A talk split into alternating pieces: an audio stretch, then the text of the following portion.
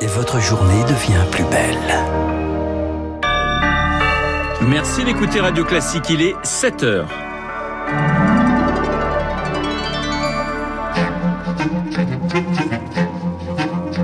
7h, 9h, la matinale de Radio Classique avec Renaud Blanc. Le nouveau projet de loi sanitaire définitivement adopté cette nuit à l'Assemblée avec quelques modifications. Le détail dès le début de ce journal. Migraine, vertige ou encore fatigue. Près de 300 000 personnes souffrent d'un Covid long, y compris des jeunes, même si le sujet fait encore débat. Et puis, c'était il y a cinq ans, jour pour jour, le père Hamel était assassiné dans son église de Saint-Étienne-du-Rouvray. Un procès aura lieu en février prochain. Radio.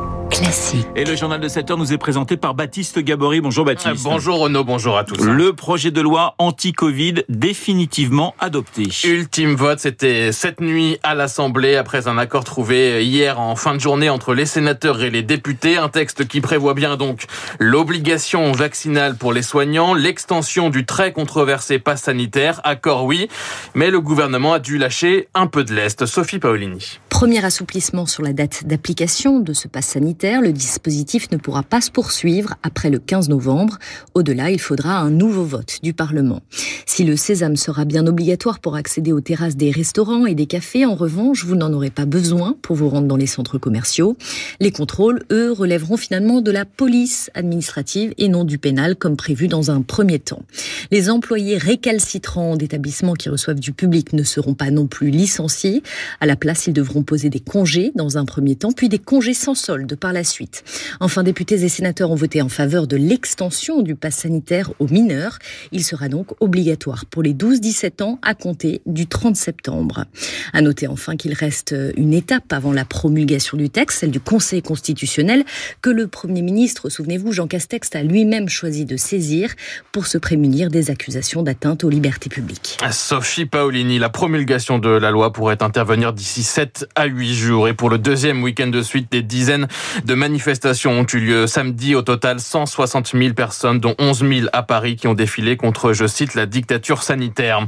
Emmanuel Macron, lui, lance un message très fort pour appeler chacun et chacune à se faire vacciner. Le chef de l'État est en déplacement en Polynésie. La liberté où je ne dois rien à personne n'existe pas, a-t-il lancé à l'adresse des anti-pass sanitaires. Le cap des 40 millions de primo-vaccinés en France devrait être franchi aujourd'hui avec un mois d'avance sur l'objectif initial. Baptiste, de nouvelles restrictions dans les Alpes-Maritimes face à la flambée épidémique. Le masque redevient obligatoire en extérieur, sauf dans les espaces naturels ou sur les plages. La consommation d'alcool est interdite sur la voie publique, tout comme la diffusion de musique. Mesures, mesures qui seront en vigueur jusqu'au 16 août. Dans le département, le taux d'incidence a explosé. Il est désormais huit fois supérieur au seuil d'alerte. Romain Alexandre est le directeur Alpes-Maritimes de l'Agence régionale de santé, l'ARS Provence Alpes-Côte d'Azur. Ce taux d'incidence qui s'envole va forcément générer euh, des hospitalisations. Le virus risque de se transférer sur des personnes à risque. On prend l'exemple très souvent des jeunes qui peuvent transmettre à leurs parents. Il y a aussi des personnes à risque qui ne sont pas encore vaccinées. Ce sont vraiment ces personnes-là qui nous inquiètent. C'est pour ça que nous mobilisons l'ensemble des centres de vaccination qui ont amplifié leurs horaires euh, tout l'été pour affronter une rentrée euh, sereine.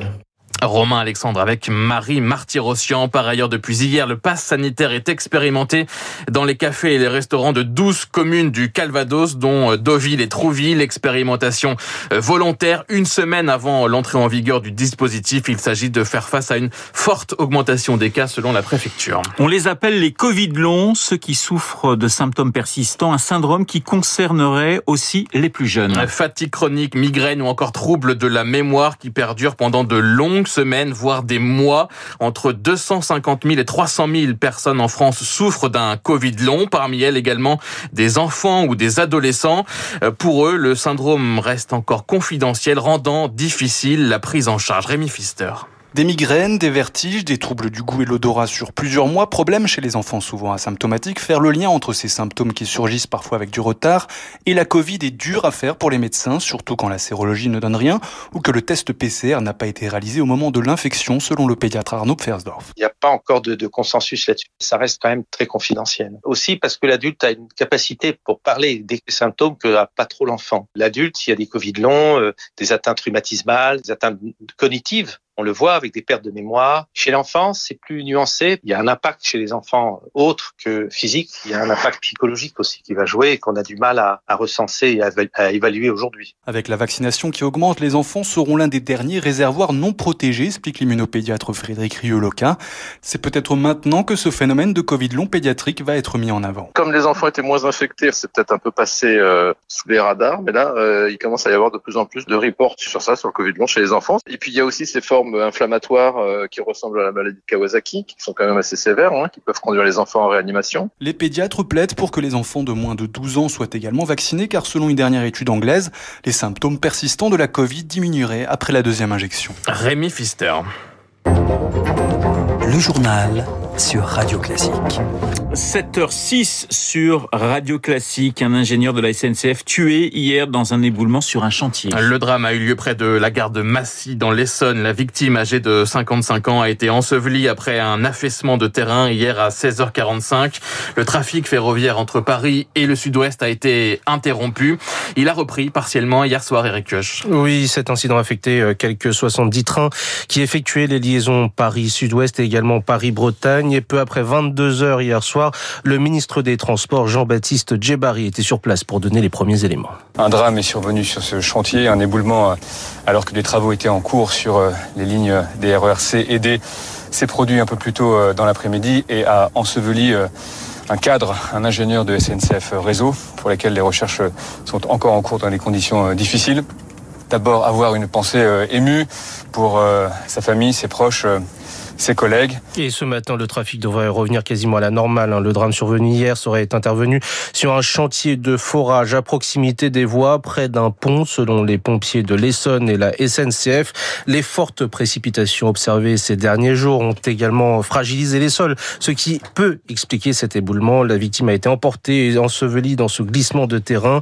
Une enquête judiciaire est en cours pour déterminer les causes de ce drame. Eric Kioch, l'incendie qui a ravagé 850 hectares de végétation dans l'Aude est désormais fixé selon la préfecture. Le feu s'était déclenché samedi entre Narbonne et Carcassonne. Il n'y a pas eu de blessés. 320 pompiers sont restés mobilisés toute la nuit pour éviter toute reprise. Baptiste, il y a cinq ans, jour pour jour, le père Jacques Hamel était assassiné dans son église de Saint-Étienne du Rouvray. Jacques Hamel, 85 ans, assassiné à la fin de la messe qu'il célébrait donc dans l'église de Saint-Étienne du Rouvray près de Rouen. Attentat islamiste perpétré par deux assaillants âgés de 19 ans.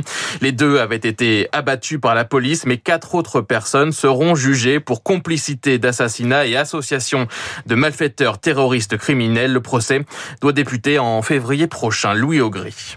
Et parmi les accusés, un grand absent, Rachid Kessim, présenté comme le cerveau de l'attentat. Ce Français bien connu des services de renseignement est également suspecté d'être derrière l'attaque de Magnanville, dans laquelle un couple de policiers avait été assassiné à son domicile. Ce djihadiste a probablement été tué par une frappe américaine en Irak en 2017, mais il sera tout de même jugé pour complicité d'assassinat. Les trois autres accusés seront, eux, bien présents dans le box. Ils sont détenus depuis cinq ans, soupçonnés d'avoir été informés des intentions terroristes des assaillants. Selon l'hebdomadaire La Vie, qui a pu consulter le dossier d'instruction, cet attentat était prémédité, soigneusement préparé, comme l'attestent les messages échangés dix jours avant l'attaque entre les assaillants.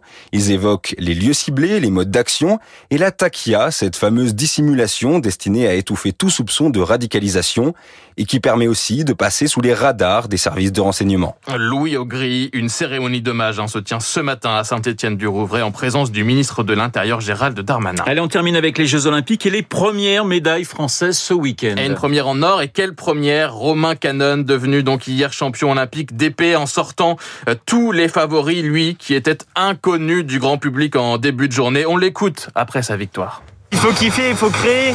C'est des échecs, le, l'escrime, c'est du sport et c'est, du mental aussi. Et plus on joue, plus on s'amuse, bah, plus on prend du plaisir. Et moi, je pense que là, je me suis fait plaisir. Même à la avant-dernière, j'ai tenté, je suis joueur et on en prend, on en perd. Mais voilà, moi, j'ai kiffé en tout cas. Je suis, très ému, je suis, je suis très heureux.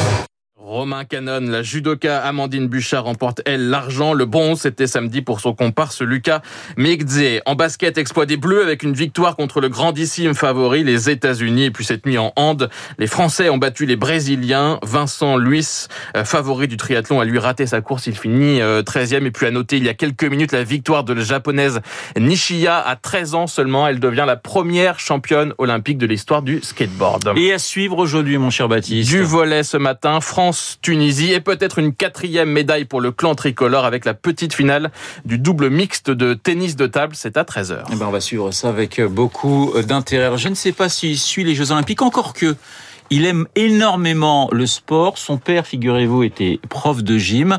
Il y a deux sortes de rockstars dans la vie. Euh, celles qui meurent à 27 ans, comme Jim Morrison, comme Janis Joplin, comme Brian Jones, et puis ceux qui sont éternels. Et Mick Jagger est éternel. Il a 78 ans aujourd'hui. Bon anniversaire, Sir Mick Jagger, puisqu'il a été anobli par le prince Charles en 2003. Je vous propose d'écouter, eh bien, quelques notes de Wild Horses des Rolling Stones. Ça date de 1971. Childhood living is easy to do. The things you wanted, I bought them for you. Graceless lady. You know how I am. You know I can't let you slide through my hands. Cause wild horses